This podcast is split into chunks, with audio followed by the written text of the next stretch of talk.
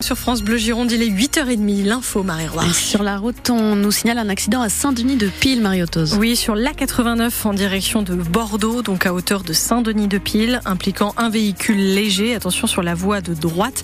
Euh, la voie, les voies sont rétrécies. Là, vous ne pouvez pas circuler à droite et ça entraîne pas mal de bouchons sur nos cartes. Donc prudence dans ce secteur. A89 en direction de Bordeaux, à hauteur de Saint-Denis de Pile. Des bouchons aussi sur la 10 en direction de Bordeaux entre Embarès et la Grève et Lormont mais également en direction de Paris, entre Ambarès et Cubzac-les-Ponts.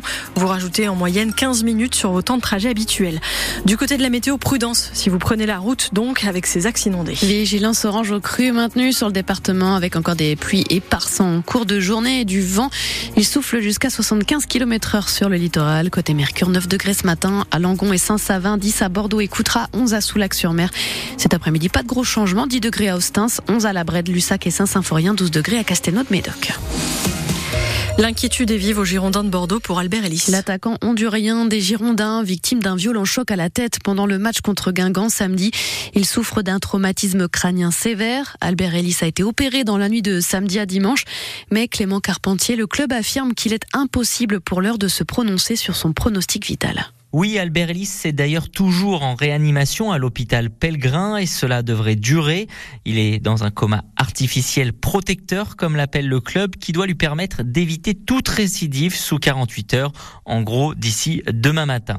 Là, une nouvelle salve d'examen devrait être effectuée pour réévaluer son état de santé en revanche, il faudra sûrement être patient pour en savoir plus sur de possibles séquelles neurologiques.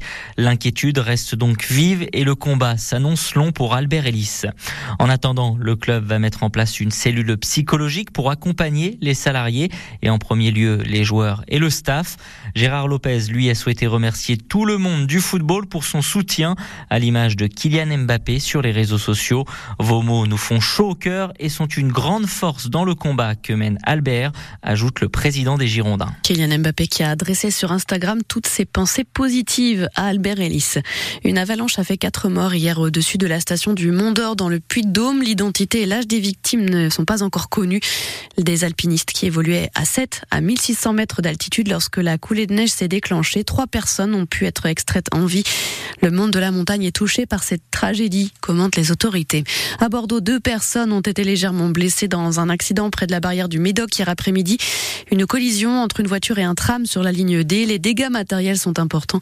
La circulation des trams a été interrompue pendant plusieurs heures entre Quinconce et Ésine. Une vingtaine de surveillants de la prison de Gradignan mobilisés ce matin. Ils font brûler des palettes devant le centre pénitentiaire, se rassemblent pour dire stop, trop c'est trop. Voilà des années que la situation se dégrade au sein de la prison, que la surpopulation fait partie du quotidien des détenus et des surveillants, que la justice intime à l'administration d'y remédier, mais que les choses évoluent trop lentement. C'est ce que déplore aussi Dominique Simoneau, la contrôleur générale des lieux de privation de liberté c'est l'horreur. C'est là que j'ai rencontré des surveillants qui m'ont dit, moi détenu, je ne rentrerai jamais dans ces cellules tellement elles sont ignobles. Et des détenus nous disant, oui, il y a des violences.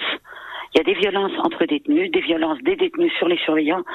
C'est bien normal que les surveillants pètent les plombs, pardon de l'expression, parce que euh, ils n'en peuvent plus. On est trop nombreux ils deviennent fous. Mais c'est honteux. C'est honteux pour les détenus. C'est honteux pour leurs familles. C'est honteux pour les surveillants. Les surveillants ont une vie épouvantable là-dedans. C'est une prison d'une saleté repoussante, bourrée de cafards. Quand vous êtes enfermé dans ces conditions, vous sentez complètement abandonné de la République. Et Hubert Gratreau, délégué FO Justice à Gradignan, était notre invité tout à l'heure à 7h45 pour évoquer la situation au sein du centre pénitentiaire. Son interview est à réécouter en intégralité sur francebleu.fr. Troisième jour d'un salon de l'agriculture éminemment politique cette année. Hier, le Premier ministre Gabriel Attal y a succédé au patron du Rassemblement national, Jordan Bardella. Le salon n'est ni un cirque médiatique, ni un cirque politique, ni un cirque militant, pas un décor de campagne non plus à l'approche des européennes, insistait Gabriel Attal. On le disait au début de ce journal, la vigilance orange au cru est maintenue pour la journée dans notre département. Elle concerne la confluence Garonne-Dordogne. On atteint l'heure de la pleine mer et donc des débordements les plus importants annoncés comme modérés dans le Libournais, notamment faibles dans la région bordelaise. Vigilance aussi sur le bassin d'Arcachon où les fortes pluies du week-end ont du mal à s'écouler.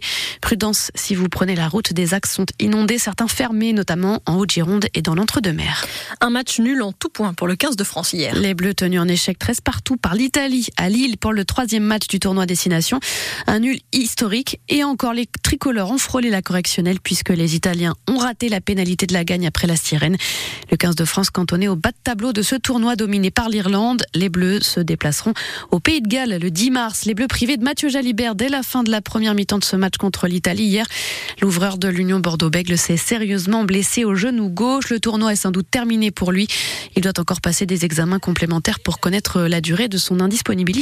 Coup dur pour l'UBB qui a elle aussi passé un sale week-end après cette lourde défaite 41-12 à Castres, la troisième en quatre rencontres pour l'Union.